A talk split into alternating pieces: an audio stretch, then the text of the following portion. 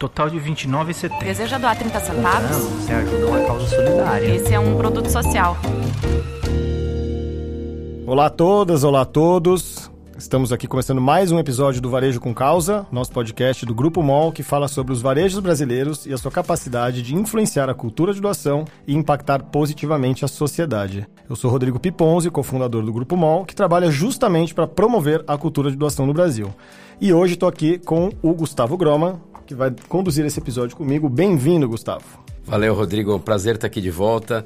Para você que ainda não me conhece, eu sou o Gustavo Groman, coordenador editorial da Mercado e Consumo. E vale lembrar, aqui a gente conversa com as lideranças do varejo, mas também abrimos espaço para as diferentes vozes da sustentabilidade, aquelas pessoas que levantam as diversas bandeiras do ESG nas organizações. É isso aí, Gustavo. Acho que a gente já teve bons exemplos passando por aqui, né? Nessa primeira temporada do, do podcast do Varejo com Causa. Já Bastante. conversamos com a Luana Genot, com o Marcelo Pimentel, Marcela Kanner, Rodrigo Santini. E hoje temos aqui mais uma dessas vozes, uma voz muito potente, feminina. Ela representa uma das principais empresas de infraestrutura do mercado financeiro no mundo, com atuação em ambiente de bolsa e de balcão, que é a B3, a nossa bolsa de valores do Brasil. Bom, Imagino que metade da turma já descobriu de quem estou falando, mas para quem não descobriu, estou falando da Ana Buchain. Bem-vinda, Ana. Oiê, muito obrigada por me receber, obrigada pelo convite. Estou super feliz de falar de uma coisa tão importante que é esse G e o Varejo com Causa. E acho que vai ser uma conversa boa aqui.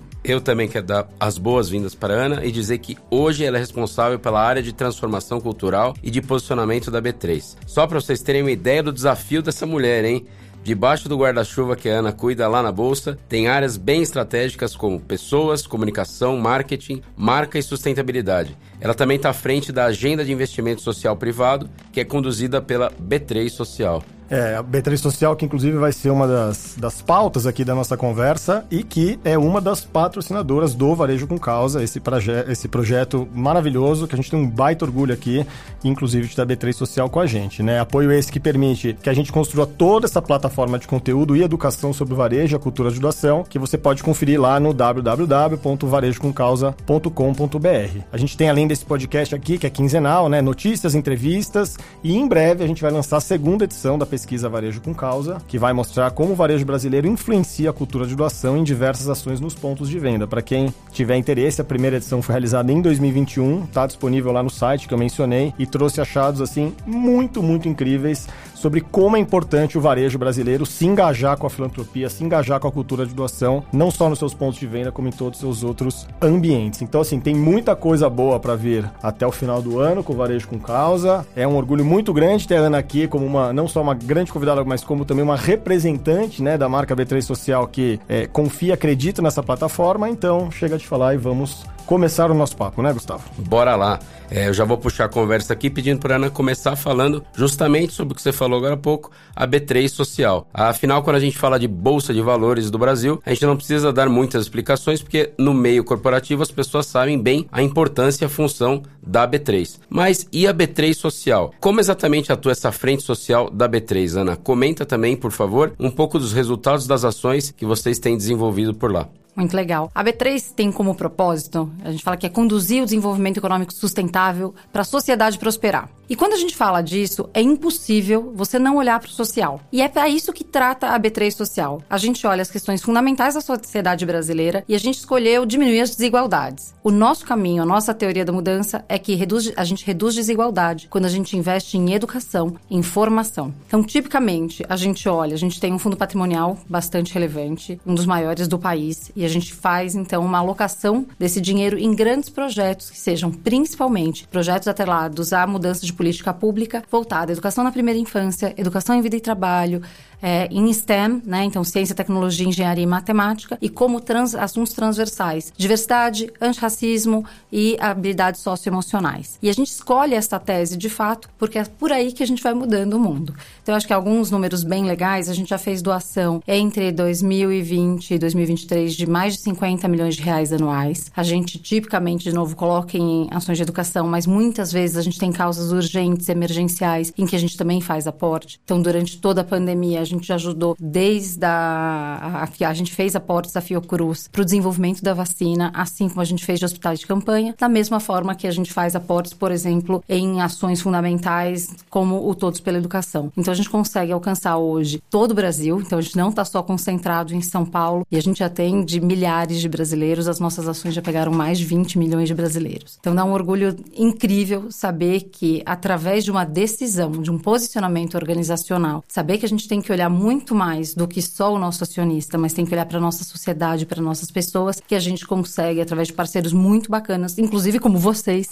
atingir tanta gente e melhorar a qualidade de vida e principalmente dar perspectiva para elas. Não, muito legal. E o que você traz, eu... primeiro, quando você fala do emergencial, acho muito legal, porque acho que uma, um dos grandes temas né, dentro da, da, da filantropia, da cultura de doação, é justamente esse equilíbrio né, entre você colocar o recurso no que é estratégico, no que você está olhando lá na frente, né, na mudança de política pública, na mudança estrutural, e o que é emergencial, porque a gente não pode fechar os olhos para isso num país, especialmente num país como o Brasil, né? Então, enfim, acho que a B3 Social é um grande exemplo desse equilíbrio, como você mesma traz. E uma coisa que pra gente foi muito impressionante, né, se tornando parceiro da B3 Social, foi a do diligence, né? Foi ver o tipo de critério, né, a qualidade do critério, né, do cuidado que vocês têm na, na seleção. Então, eu queria te fazer duas perguntas. Uma, eu queria que você contasse um pouco mais como que é esse fluxo, esse processo, né? Porque imagino que dentro da temática que vocês têm, tem muita coisa no Brasil que pode receber, né, apoio e imagino que vocês estão muito assediados também. Então, queria que você contasse um pouco sobre como é esse, esse tortuoso processo de, de, de seleção, né, que eu sei que não é fácil. E, e também um outro ponto que na, na, no relatório de atividades de vocês é muito impressionante ver como vocês citam o envolvimento dos colaboradores, né, nas ações de vocês. E acho que esse é um ponto muito importante que ajuda muito, né, a B3 Social é uma organização social, é uma organização, né, que obviamente tem também como, como necessidade a criação de uma cultura em que as pessoas se sintam parte disso, né? E eu queria que você falasse um pouco do que significa, né, esses dados do, do, do voluntariado, envolvimento das pessoas nesse contexto. Legal, então eu vou começar aqui contando um pouco desse processo de due diligence. Tudo que a gente faz, toda alocação de capital, então investimento social privado tem essa, essa visão e a gente faz filantropia estratégica, a gente tem a nossa teoria da mudança. Uhum. Então todo mundo que vai entrar e receber aporte da B3 tem que passar nesse filtro, nesse critério. A gente olha principalmente política pública, mas a gente olha mudança de infraestrutura e a gente olha a contribuição para o indivíduo. Então a gente é. A gente, nossa, a B3 Social foi a primeira patrocinadora de uma bolsa, uma bolsa afirmativa para uma estudante de engenharia negra dentro do INSPER. Olha então, só. eu tenho um super orgulho de falar. Então, você tem essas ações convivendo juntas e acho que a gente foi a única empresa que fez isso até agora. E aí, o critério, ele começa a olhar como que as organizações que a gente tem populam esse mapa. Então, de novo, educação, alfabetização na primeira infância, STEM, socioemocionais, vida e trabalho, dentro desses três pilares. Então, políticas públicas, infraestrutura ou indivíduo. A gente faz editais, a gente abre esses editais, a gente avalia quais são essas organizações, a gente olha quanto tempo elas existem e tem métrica para absolutamente uhum. tudo. E durante o prazo de investimento que a B3 tem, B3 Social faz, a gente acompanha os relatórios de desenvolvimento. E se eventualmente uma ONG falha em entregar, a gente faz um trabalho com ela para entender o que está acontecendo, o que, que faltou, para garantir que esse aporte não se perca. Porque uhum. a gente entende que o apoio social, ele não é de curto prazo, ele não é só um ano. Né? Tem uma longevidade desse investimento. Se você sair muito cedo, você perdeu, eventualmente, o retorno social que você teria. Uhum. Por isso que esse compliance do diligence é tão, tão forte. E a gente já teve casos de parceiros que começaram a falhar nas entregas dos seus compromissos e a gente fez intervenções e a gente conseguiu ajudá-los a fazer mudanças estruturais e hoje eles estão muito mais sólidos. Então a gente uhum. tem um uhum. parceiro de esporte, por exemplo, que não tinha um critério de diversidade e nem de educação nos seus atletas mirins. E aí também não reportava absolutamente nada. A gente reestruturou, a gente olhou como ele estava formando, a gente ajudou ele a coletar dados, a mudar o processo seletivo dele e hoje ele é um dos melhores parceiros ah, que a gente legal. tem. Então essa coisa dessa longevidade, desse aprendizado é importante. Uhum. E aí nesse sentido não dá para a B3 Social ser afastada do mundo dos próprios funcionários. Sim. A gente acha que a cultura de doação, a cultura de apoio ao próximo, esse olhar além de si, não adianta ser só da empresa. Uhum. Tem que ser das pessoas que passam por lá. Então hoje a gente tem um nível de voluntariado na empresa que é bem impressionante. A média do mercado, vocês sabem melhor do que eu, é, de, é próxima a 20%. Hoje a gente alcança 52% dos funcionários que são voluntários. Uhum. E a ideia é que ele, dentro da B3 ou fora da B3, entenda que é importante olhar para fora e ter uma contribuição legítima em causas que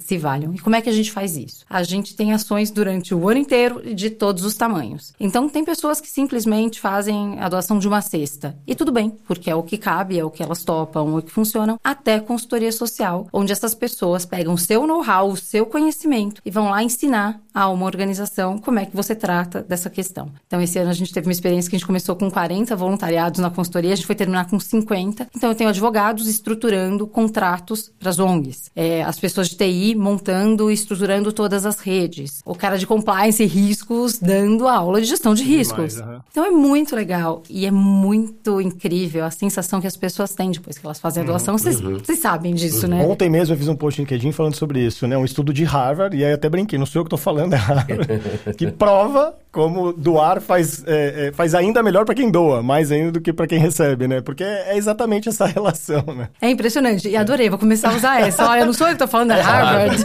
que é muito melhor. Tá lá, Sempre tem tem toda a referência do estudo, enfim. É, não, não é um estudo que alguém falou, não. Não, tem tá a lá. referência. Mas é muito incrível, porque as pessoas não deixam de doar. Uhum. Depois elas, que elas entram nesse ciclo, elas não deixam de doar. Contagioso, né? É. E, e, Ana, como é que é? É, Tá falando é, desse olhar da B3 para dentro, né?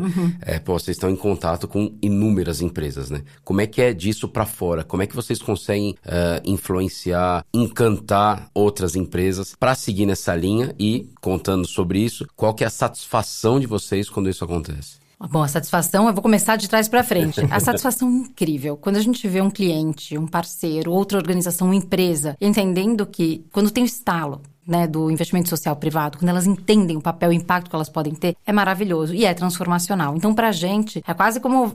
é- vale em dobro, né, quando alguém enxerga. E aí, o que a gente faz, normalmente? Primeira coisa, a gente busca dentro dos nossos clientes ações sociais deles para aportar. Então, a gente faz isso com um amigo de valor, porque a gente acha que essa coisa fica muito mais cinética. Então, a gente olha para as ações que os nossos parceiros têm. E depois a gente chama quem não tem, porque a gente é muito procurado pelas empresas para ajudar a estruturar a sua área de investimento social privado. Então, a gente fez o lançamento de um guia de onde as pessoas começam, como elas se estruturam, que está dentro do guia de de sustentabilidade, quais são os passos que elas deveriam tomar. A gente mostra e ensina até como você usa as leis, eh, as verbas incentivadas. Muitas vezes as companhias não usam, deixam dinheiro na mesa e deixam de aportar em projetos muito sérios e que poderiam ser beneficiados com isso. A gente faz muitos eventos, a gente fez um evento com a Unicef em que a gente chamou as empresas para falar, de fato, da questão de desigualdade no último relatório que eles fizeram e teve um impacto muito grande nelas e isso deu um despertar de montar suas organizações. A gente trabalha com muita questão de antirracismo, então a gente tem o Pacto pela Equidade Racial, que a gente tem o maior orgulho de ser parceiro deles e a gente fez alguns movimentos também para chamar as companhias. Então eu acho que esse movimento é um movimento em ondas e que ele não para. E, de novo, uma vez que as empresas se associam, elas criam uma relação muito mais estruturada, muito mais forte. É, uma, é um vínculo diferente que ela tem com, a, com o seu negócio. Então eu acho que ela a relação é muito mais saudável e de fato você tem um impacto que é exponencial. Então eu tenho visto cada vez mais os nossos clientes se preocupando, entrando, vindo, perguntando. E olha, eu acho que esse é um caminho sem volta. Isso a gente tem a chance no Brasil de ter uma cultura de doação e um uma ser de fato um exponencial em capitalismo de, de stakeholders. Como é que isso é fora do país, Ana? Na- nas outras praças, assim, na bolsa, você tem, está por dentro, você tem ideia? É, o Brasil é, é- tem muito o que fazer ou não? É, o Brasil é uma liderança nesse aspecto? Eu não, eu não faço ideia, estou perguntando para Olha, acho que o. Rodrigo vai saber responder muito melhor que eu, mas eu posso falar de bolsas. As bolsas não, não se veem nesse papel normalmente. Acho que a bolsa no Brasil tem esse papel muito especial. É, eu tenho muito essa percepção, assim, Ah, né? é, e aí não é dado, não é evidência, mas é percepção mesmo, que eu acho que o papel da Bolsa no Brasil é, vai muito além do que vai em outros países, né? É, acho que você tem esse sentimento também, né? Total. A gente entendeu, a gente internalizou que o nosso papel é um papel de indução É, também. De eu acho que é indução, práticas. exatamente. Eu até, enfim, vendo também as onde vocês circulam, como vocês circulam, a parceria que vocês têm, né? A influência que vocês têm ali com o Pacto Global, sabe? Eu acho que tem, a gente vai che- chegar lá também, mas eu tenho essa sensação mesmo. Vocês são indutores de uma maneira que eu acho que não acontece em outras, em outros mercados, assim, né? Eu acho que o modelo que a gente tem, que é o modelo que a gente chama de modelo verticalizado, a gente pega todos os processos de listagem, enfim, de infra, de mercado financeiro, faz com que a gente tenha uma posição muito importante no mercado. A gente é visto como um bastião de idoneidade. E isso é muito legal e tem uma responsabilidade, obviamente, imensa, porque a gente não pode falhar, mas ao mesmo tempo é uma referência para as companhias e para os investidores. E a gente tem feito produtos e serviços para ajudar a levantar o nível das empresas. Então eu acho que isso é muito nosso aqui. Agora, em cultura de doação nos países, eu acho que os Estados Unidos está muito à frente. Aí o Rodrigo consegue falar. Então tem o Pledge 1% que a gente conversava, Sim, que é o sim. pacto de doação de 1% de qualquer coisa que você tenha dentro da sua companhia. E aí, isso eu ainda acho que as empresas brasileiras ainda estão mais embrionárias. Elas não sabem como começar. E eu acho que esse que é o pulo do gato. Quando elas aprendem, elas vêm. Por isso isso que esse papel da gente Mas de vocês estão aí os ajudar. parceiros. Exatamente, é isso que faz diferença. Não, e o que é legal é que eu acho que a B3 vem ganhando muita legitimidade para ser esse lugar de ajudar. Né? Hoje você pega e você fala de B3, de B3 social no universo das empresas de capital aberto, é outro papo. A legitimidade é assim, a quantidade de verdade que tem no contexto, de quando você fala de uma B3 para uma organização de capital aberto, é enorme. Né? As empresas confiam na B3, as, as empresas seguem a B3, as, as- as empresas escutam a B3.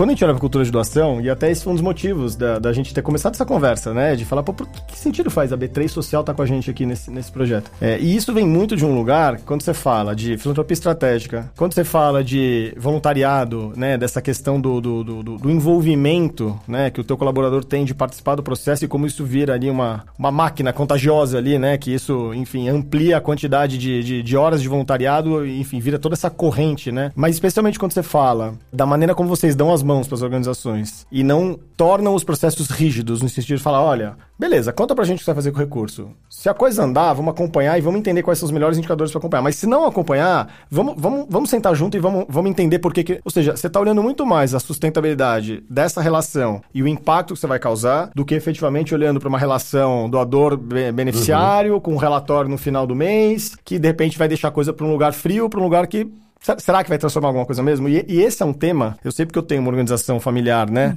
O IACP, que trabalha exatamente com o desenvolvimento institucional da- da- das organizações. E, eu fico muito feliz e impressionado de ver que as agendas da B3 social são muito semelhantes às nossas. E a gente está olhando para isso assim, na essência, na raiz, assim, né? E isso é um grande favor para a cultura de doação brasileira, porque você educa. Você tem o trabalho B3 social, mas você educa, como influenciador, você educa as empresas a fazerem. Então, a influência que você causa numa área de investimento social né, privado dentro de uma grande organização. E aí, quando a gente olha para varejo, aqui nosso recorte, que tem uma potência absurda, assim como outros setores têm, é muito grande, assim, né? Então, eu acho muito, muito poderoso esse papel que a B3 faz, não só no lugar da influência, né, das boas práticas, das temáticas ligadas a, enfim, ao compliance, à diversidade, enfim, a todos os temas, mas na cultura de doação também, sabe? É muito legal. Você sabe que é muito gostoso de escutar falando, porque quando eu assumi a área, eu não tinha a menor noção do que eu ia encontrar. É óbvio que eu conhecia a B3 Social, faz parte da organização, mas é muito diferente quando você tá de fora e quando você entra. Porque eu sou uma executiva e eu tenho, eu sou formada em áreas muito duras, em que números, indicadores, processos, etc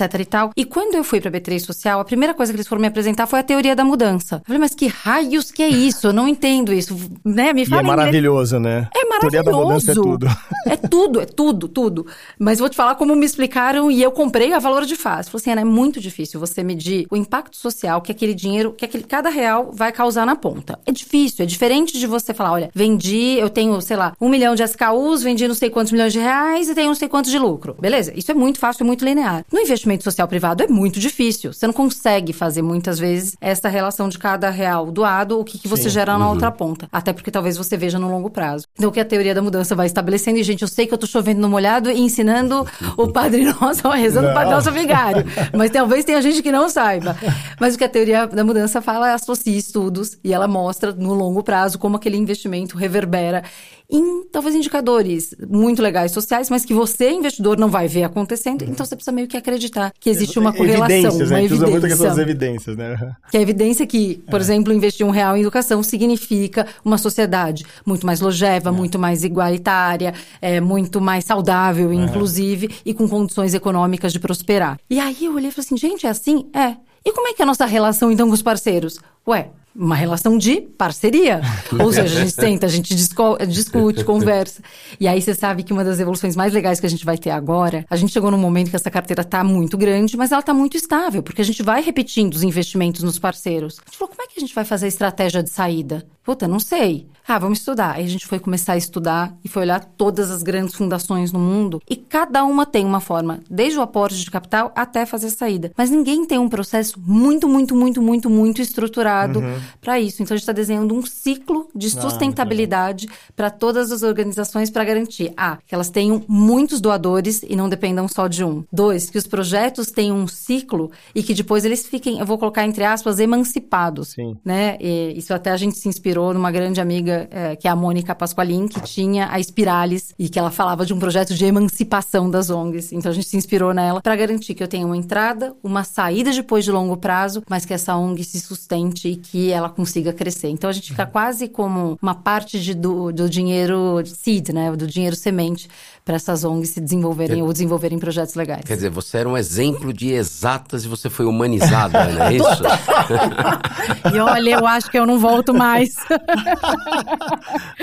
não, sensacional. E, e, e é engra...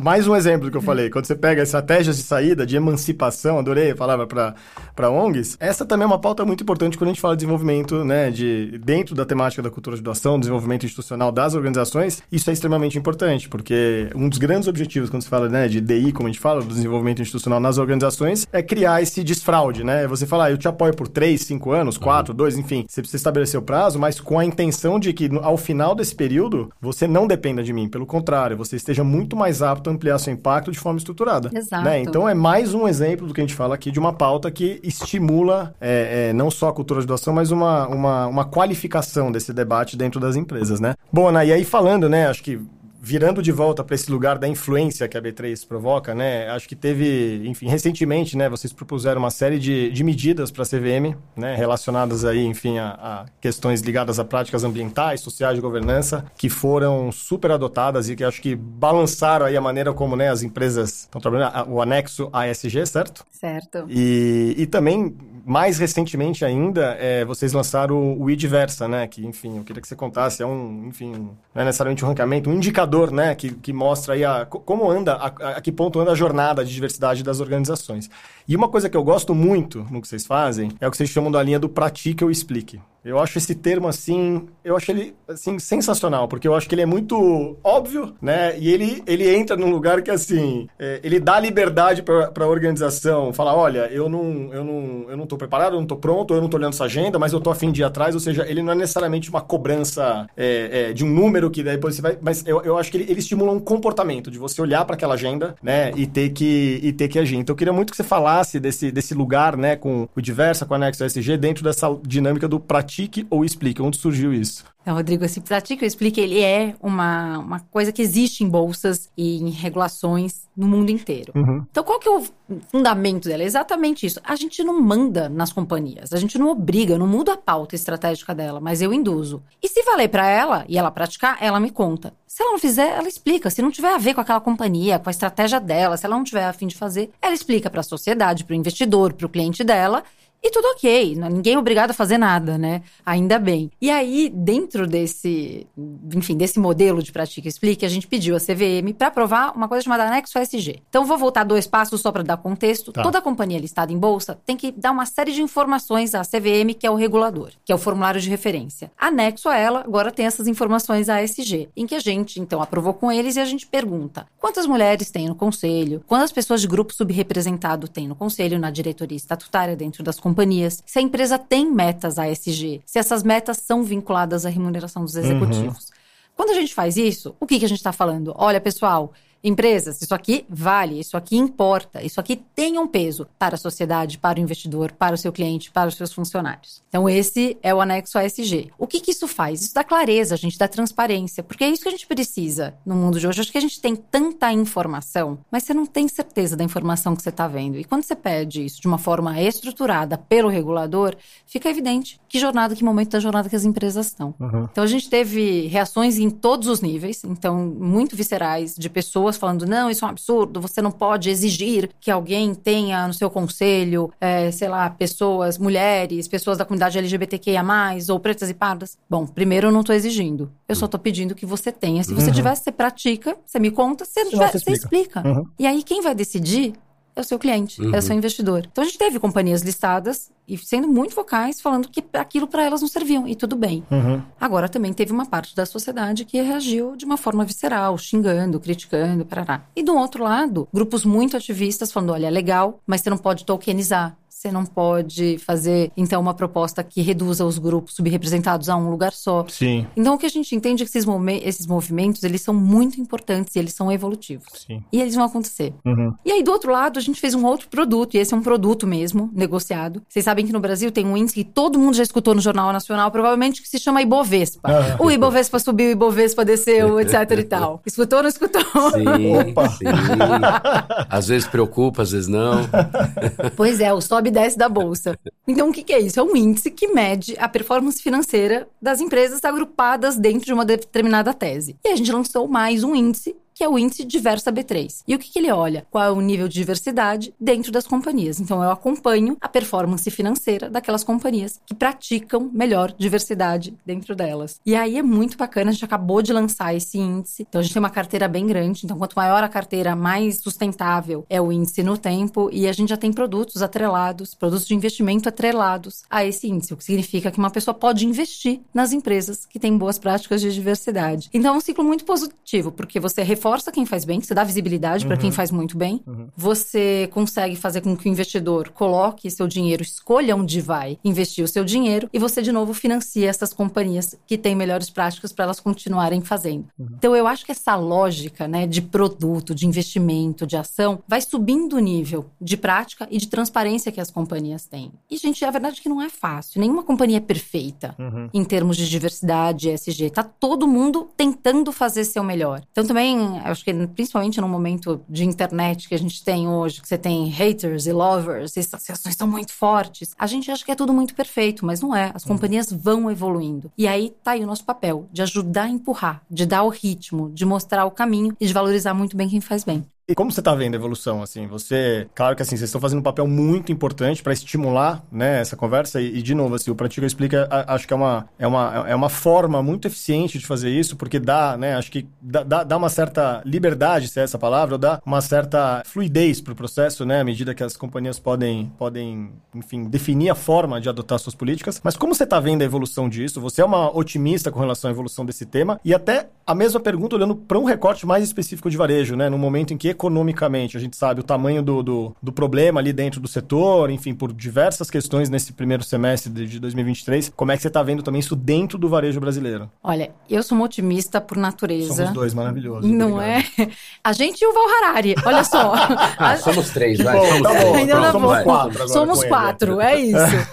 Se a gente olhar, o mundo evoluiu muito, gente. É óbvio Sim. que a gente sempre vai ser cético, a gente vai olhar as coisas com grão de sal, e é normal que a gente faça isso. Até porque esse ceticismo, essa rigidez com dados, nos ajuda a questionar e levar as coisas mais pra frente. Mas se a gente olhar de 10 anos pra cá, gente, olha a mudança do cenário das companhias Não, é brasileiras. absurdo, é É. absurdo. É. Total. Imagina, 10 anos atrás a gente falava de nada disso. E se Nada. falava era muito pouco e ainda era visto como uma coisa completamente acessória, assim. Exato. E aí, quando eu olho, por exemplo, mulheres em conselho, mulheres em diretorias estatutárias, gente, a gente não tratava a questão racial, o que é surreal. Hoje a gente trata com muita seriedade, tem parceiros incríveis na- trabalhando nessa jornada. Então é óbvio que tem um caminho gigantesco para ir, mas a gente já tá num lugar que, é, primeira coisa, a gente saiu da inércia. Se a gente olhar cinco anos atrás, vai todo mundo na inércia. A gente saiu da inércia. A gente tá avançando, tem cada vez mais companhias andando. Tem vários vetores, né, que te mexem. A regulação, o investimento e a sociedade. Então, as companhias estão vindo atrás. E aí, no varejo especificamente, se a gente for pegar o retrato do iDiversa, as empresas que têm mais peso na carteira, das 10, três são do varejo. Das 10 primeiras, três são do varejo. O que é muito, muito legal, porque fala que mesmo quando o setor está em crise, ele continua investindo em práticas ESG. O que, aliás, Dizem as pesquisas, e se a gente for pegar, por exemplo, o ISE, que é o Índice de Sustentabilidade Empresarial, o que você vê é que mesmo nas crises, as empresas que investem mais em sustentabilidade, elas são mais perenes, elas resistem mais às crises. Então é muito legal ver. Então, se vocês olharem... Isso é mais uma carteira, evidência, né? Enfim, entre tantas outras. É- esse dado é muito legal. né? Então eu sou uma otimista e eu acho que o varejo está dando um show. Bem, para ser bem sincera, porque eu acho que o varejo não está abrindo mão das coisas que importam e que é esse olhar para a sociedade como um todo. É, embora as margens sejam estreitas, as vendas mudaram, é, mas acho que o investimento continua lá. Então, muito bom. Não que vocês vão se basear nisso que eu vou perguntar para ir para cá ou ir para lá, mas eh, você já tem um retorno do que as empresas acharam do, do Ediversa? Olha, foi muito legal. Para ser bem honesta, a reação foi muito melhor do que eu esperava. É, e acho que eu tenho vários tipos de clientes, tá? Eu tenho as empresas que estão no índice, mas eu também tenho as gestoras, as asset managements. O que elas fazem? Elas licenciam um índice para fazer um fundo. Tá? É isso que acontece. E aí é verdade que a gente teve demanda de várias assets para licenciar o índice. O que foi muito Que é muito legal. bom, né? Aham. E se elas estão fazendo isso, é porque elas têm um investidor por trás que querem colocar Que dinheiro fazer, nesse fundo. aham. E as empresas que estão lá, elas estão se sentindo reconhecidas e valorizadas. É, e, e, ai, foi tão legal isso. O olho Daqui eu dela vou brilhou, contar. gente. É. Né? É verdade. Pena, pena que não dá pra ver, né? Não Mas- dá pra ouvir o olho. Mas eu sou testemunha, Rodrigo. Vocês viram, né? Dei até uma suspiradinha. Teve uma empresa que estava no evento de lançamento e aí ela me chamou de lado e falou assim: escuta, eu não entrei no índice. Eu falei, tudo bem, mas esse é um trabalho, uma jornada, etc. Você me ajudaria a falar com a minha área de relações com investidores para contar que isso importa? Porque eu ainda vou entrar. Ano que vem eu vou estar. Falei, é claro, me chama É que eu lógico, vou, eu é. vou lá, eu vou contar. Então, mesmo em quem não entrou, existe um desejo de estar nesse lugar, ser reconhecido. E aí, de novo, isso é uma estratégia que a gente fez. A gente falou, eu não vou ficar fazendo ninguém passar vexame. Eu não vou dar ênfase para quem não tem, mas eu vou dar ênfase para quem faz. Isso, né, isso gera esse desejo. Inspira pelo exemplo, né? Ah, É isso isso é, mu- é muito bom ouvir isso.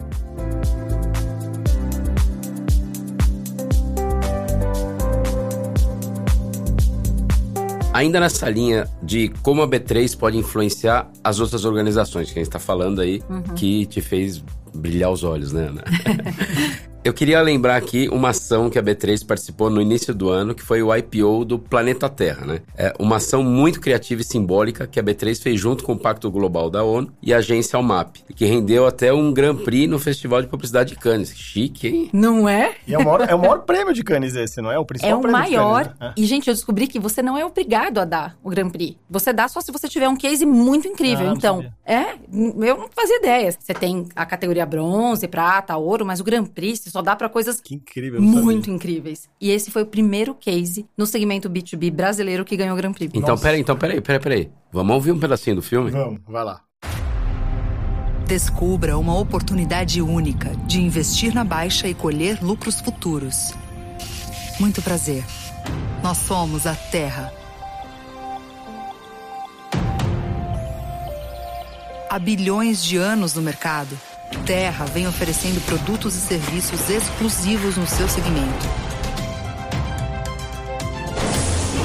Mas, sucessivos casos de má administração do patrimônio, corrupção e distribuição desigual de dividendos vem colocando o futuro da empresa em risco. No seu último balanço anual, Terra apresentou os piores números da sua história. Mas ainda possui um patrimônio de valor inestimável entre seus ativos. Fazendo dela o investimento perfeito para pessoas de perfil arrojado e visão de negócio, como você. Invista na Terra. Oportunidade como essa só aparece de bilhões em bilhões de anos. Quem ainda não viu o vídeo precisa ver, mas eu vou pedir para Ana aqui explicar como que foi essa ação comentar um pouco a produção e os resultados, Ana. E até, Ana, queria que você falasse, aproveitando, qual que é essa relação da B3 com o Pacto Global. Legal. Então eu vou começar de trás. Vou começar Boa, de trás para frente. A B3 foi a primeira bolsa no mundo que foi signatária do Pacto Global da ONU. O Pacto Global, para quem não sabe, tem uma função e uma causa de chamar o setor privado para se engajar nos- na agenda de 2030 ou para seguir, perseguir os 10 princípios ou os 17 ODS, que são os Objetivos de Desenvolvimento Sustentável. Então a bolsa sempre patrocinou muito as causas do pacto e inclusive a gente faz o Ring the Bell for Gender Equality e outras coisas é, com o pacto. Eu fui conselheira nos últimos três anos do pacto e é incrível o trabalho que eles fazem, foi a rede que mais cresceu no mundo. Então o pacto chama mesmo o setor privado. E a UMAP, que é uma agência genial, teve uma sacada incrível de falar assim, bom, já que você está falando com o setor privado, por que não fazer um IPO da Terra? Porque é o único lugar onde você tem 8 bilhões de consumidores, né? Que é uma puta sacada. E onde você faz o IPO? IPO, que é a oferta inicial de ações, você faz na bolsa. Muito bem, eles ligaram pra gente, né? A ideia era só fazer uma simulação de um IPO. A gente falou, não, gente. Vamos fazer um IPO para valer. A gente faz aqui, faz bonito, faz a cerimônia, chama jornalista, faz como a gente faz em todos os IPO. E aí foi o máximo, porque eles já tinham feito um site, cotação das ações. Nossa, que legal. Não, puta, gente, juro, e o valor da ação era simbólico, porque era, era 2030, uhum. né? Porque a agenda 2030. Uhum. Tem o site, você entrar lá, você consegue ver como tá indo. E ele faz um pitch de IPO falando assim: olha, a Terra é uma empresa que são os piores resultados da humanidade. e aí foi muito legal. A gente fez a cerimônia, a gente chamou a imprensa teve impacto em mídia gigantesco. E aí a UMAP levou para Cannes o case e, e aí eu consegui ver o júri falando Gente, é demais. Eu vou, eu mostro para vocês o júri falando do case. E aí ele fala assim: olha, a B3 é uma bolsa. Imagina o impacto que uma bolsa tem. Não só em todas as empresas, mas em todas as outras bolsas do mundo que agora vão querer fazer. A gente foi o primeiro que fez, e uma vez que a gente fez, a NICE, a ELSEG, um monte de bolsas ao redor do mundo resolveu, eles resolveram fazer os seus toques de campainha. Então a gente foi o primeiro IPO da Terra no mundo. Nossa, que demais. Foi demais. E aí esse júri ainda fala assim: embora tenha um viés comercial da bolsa, o propósito não é hipócrita, é um propósito real. E, gente, eu, quando eu escutei aquilo, eu falei, gente, é exatamente isso. Uhum. Porque a gente continua sendo uma empresa. Uhum. A gente quer ter lucro, a gente quer que as empresas estejam conosco, os investidores estejam conosco. É óbvio que a gente quer. A gente não está abrindo mão de uma coisa para fazer a outra. Mas a gente faz uma coisa e a outra. A gente quer ter lucro e ter impacto. A gente quer ter resultado e ajudar a sociedade. Esse é um puto ambiente para as pessoas trabalharem. Então, quando a gente sai dessa coisa paradoxal, aí eu não posso dar resultado e impacto, e começa a entender que é possível, resulta numa coisa dessa, uhum. tipo num IPO da Terra, que foi maravilhoso, feito pela UMAP, e que resulta num Grand Prix, de é. repente, assim. E que influencia tantas outras, né, bolsas e organizações pelo mundo. Assim, o que é muito legal também nessa ação, é, e que eu acho que faz parte de um movimento que a B3 vem fazendo, é essa, essa aproximação do mercado financeiro, do investimento com as pessoas físicas, né? Que acho que é muito isso, né? Quando você fala 8 bilhões de consumidores, né? É, eu acho que esse é um papel muito legal que a B3 vem, vem né, exercendo, no sentido de aproximar, de desmistificar e de, enfim, entregar novos valores, né? Novos indicadores para que esse investidor, né, seja ele diretamente através das gestoras e tal, para que ele possa tomar melhores decisões, né? Então, é, eu queria que você falasse um pouco sobre isso, né? O que, que o que, que você tem percebido em termos de evolução, né, desse investidor, desse gestor de investimentos, é, em relação a todo essa, esse trabalho que a B3 vem fazendo? A B3 não é o único ator nessa popularização uhum. sim, de investimento, sim. né, para pessoa física. Mas para vocês terem ideia do número, em 2018 a gente tinha perto de 500 mil investidores em bolsa, em renda variável. Hoje esse número chegou em 5 milhões de investidores. Mas ainda é um percentual muito pequeno da população brasileira. Uhum. Então, se for imaginar imaginar em termos de penetração, nos Estados Unidos você tem a poupança é feita em bolsa. Uhum. Né? Então a poupança dos indivíduos é feita em bolsa. Então você tem um espaço gigantesco ainda para crescer. Tem, tem, bastante não é? degrau para subir aí. Não é?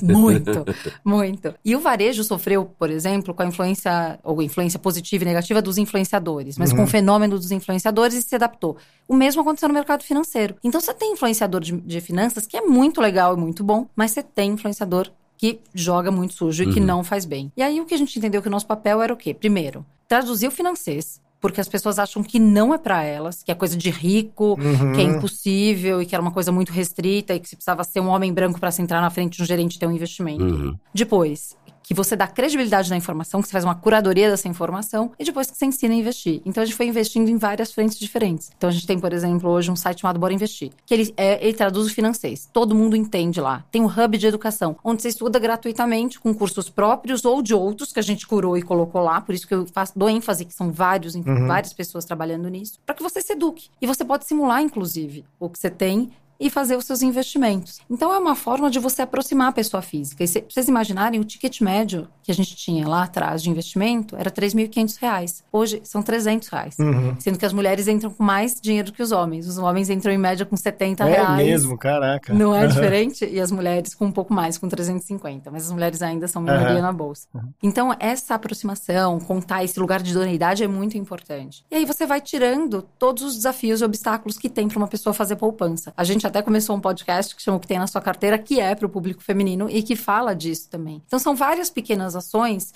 e até porque eu não acredito em, em, em bala de prata, que ajuda a educação financeira, a construção de poupança no sentido de economia, é, de investimento, de teste, de crescimento. E, assim, tem sido muito interessante fazer isso também com os nossos clientes, com os nossos parceiros. Aproveitando que ela falou do podcast, ela podia fazer o merchan do podcast dela, né? Conta, Boa, conta mais. Onde está disponível? Gente, vou fazer. Olha, então você entra lá, dá like, cinco estrelas, faz seu é comentário. É e nesse também, gente, no Varejo com Causa também. Todo mundo dando cês, like. Vocês acham que ela tá tão à vontade aqui, por quê? Ela tá ensinando a gente, né? ela serviu até água pra gente aqui. Né? É, o pessoal tá não viu, mas foi isso mesmo. É assim, gente, também faço festa, churrasco, o que precisar, tô aí. Mas olha, o que tem na sua carteira é uma parceria do Still The Look com a B3. A ideia é a gente contar para o público feminino, contar histórias de mulheres empreendedoras e que fizeram seus negócios e o que elas têm na carteira. A gente tá de saco cheio de contar o que tem na nossa bolsa. Vamos falar o que tem na carteira de investimento? Até para falar que finanças também é coisa de mulher, liderança é coisa de mulher, empreendedorismo é coisa de mulher. E a gente tem, assim, convidadas muito legais e especiais para falar disso. Tá disponível no Spotify, no YouTube. Dá sua, dê o seu like, seus cinco estrelas, seus comentários. E aí, depois conta pra gente o que vocês acharam, que tá bem legal. Muito bom. É, não, eu queria perguntar para Ana o seguinte: ela falou de um pouco ali do, de influenciadores e tal, né? E que tem a sua parte é, negativa ali, né? Uhum. Alguns que. Uh, e aí eu fico pensando nessa, nessa era digital de internet, né? De rede social, tribunal da rede social tal. É, e tem muita, muita, muito julgamento de rede social, é, muitas vezes raso, né? A maioria das vezes raso. E a, a, a B3, a, ela acaba sendo muito ligada, assim, pro pessoal que faz esse, esse, esse, esse tipo de julgamento raso com dinheiro, é, capitalismo, essas coisas assim, que não. Aí eu fico pensando, isso, esse tipo de coisa, instiga mais vocês a, a, a, falar, não, agora é que o social vem mesmo. É para dar orgulho e é para provar que não é nada disso.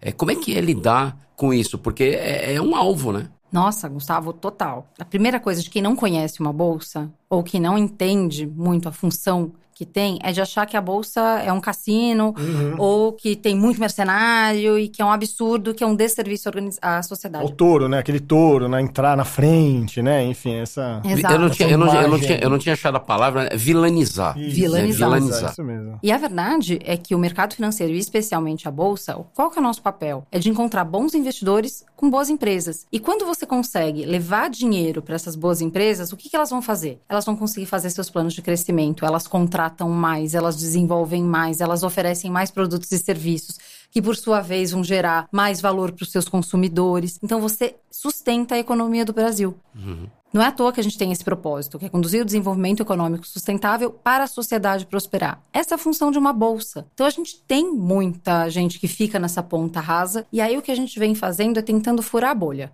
e contar e educar. Porque é difícil mesmo você imaginar o que faz uma bolsa. Se cada um daqui fechar o olho e pensar, no que é uma bolsa, o que, que a gente vai lembrar? Naquela imagem de um bando de homem uhum. gritando para cima e para baixo, uhum. né? Exato. Mexendo com as aqueles, mãos. Com aqueles telefones que nem existem mais, né? Aqueles com antena, assim, né?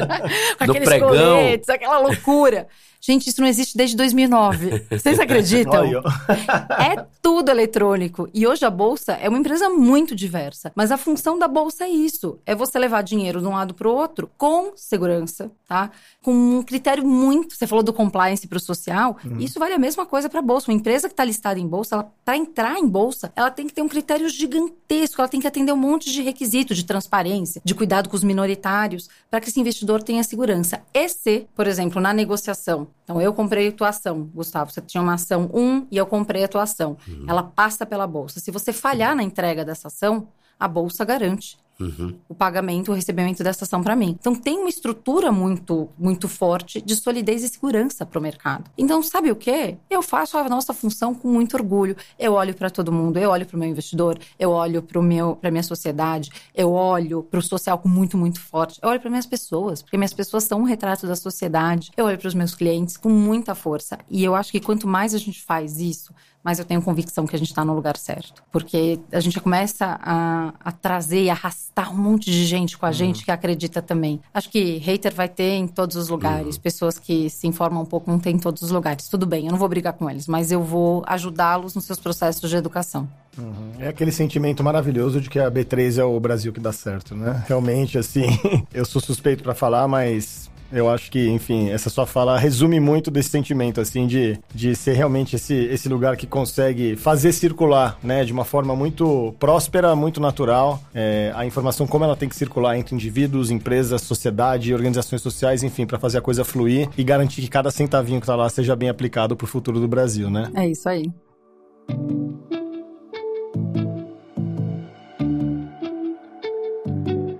Nossa, foi muito legal, Ana. Obrigado. O tempo acabou. A gente até acabou estourando um pouco aqui, tão bom que tava o papo. É, mas eu queria muito te agradecer, enfim, agradecer pela parceria, agradecer pela conversa. Eu depois, eu já, já, enfim, já tinha sentimento, mas depois da conversa sentimento ainda maior de que estamos é, no lugar certo, com a turma certa, construindo essa agenda, que assim, meu olho brilha também, não dá para ver, mas é a agenda de realmente construir um país mais generoso, mais solidário, né? E eu acho que isso só vai acontecer se, assim como a B3, a gente conseguir unir diferentes atores e diferentes setores para passar a mensagem certa e realmente mudar a mentalidade e provocar impacto, sabe? Então, aquele sentimento muito bom de, de estarmos é, é, é perto das pessoas certas para fazer isso juntos, é, é o que eu saio daqui. Brigadão mesmo, tá? Eu que agradeço vocês. E, Rodrigo, assim, a gente está muito feliz, a B3 Social é muito feliz de ser um parceiro do Varejo com Causa. Eu chamo as outras empresas para também ser parceira, porque Maravilha. é uma missão muito, muito, muito legal. E é isso, a gente desenvolve junto, como você falou, a gente vai desenvolver junto, a gente vai aprender junto, a gente vai criar outros projetos juntos e o nosso impacto vai ser cada vez maior. Muito obrigada por me receberem aqui. Muito sucesso pro projeto e a gente vai se encontrar mais vezes. Boa, e obrigado, Gustavo, mais uma vez, meu parceirão aqui. Cara, Rodrigo, é eu que agradeço estar participando aqui. É, como eu sempre falo no nosso podcast lá na Mercado Consumo, Bora Varejar, fazendo meu merchanzinho aqui também, né? né? Faz o seu, Só lá, pessoal, se inscrevam, as cinco estrelinhas, né? Comentem e tal. É, mas como eu sempre falo lá, quando a gente finaliza o episódio, cara, eu saio melhor do episódio do que eu entrei. E aqui é a mesma coisa, uhum. né? Então essa conversa que a gente teve com a Ana, eu saio melhor do que eu entrei. Eu espero que todo mundo que esteja ouvindo goste, que isso chegue a milhares de pessoas tal. Mas cara, para mim eu já tô feliz porque eu tô saindo daqui melhor do que eu cheguei. Então eu que agradeço, Rodrigo. Valeu, como eu falei, vai ser uma das partes mais deliciosas de fazer um podcast. Então, enfim, é isso, pessoal. Agradeço muito a companhia. Fiquem ligados no, no, no, no, no Varejo com Causa, nos episódios. Dê o like, cinco estrelas. Tem um monte de convidado legal para vir ainda. E até o próximo episódio. Valeu.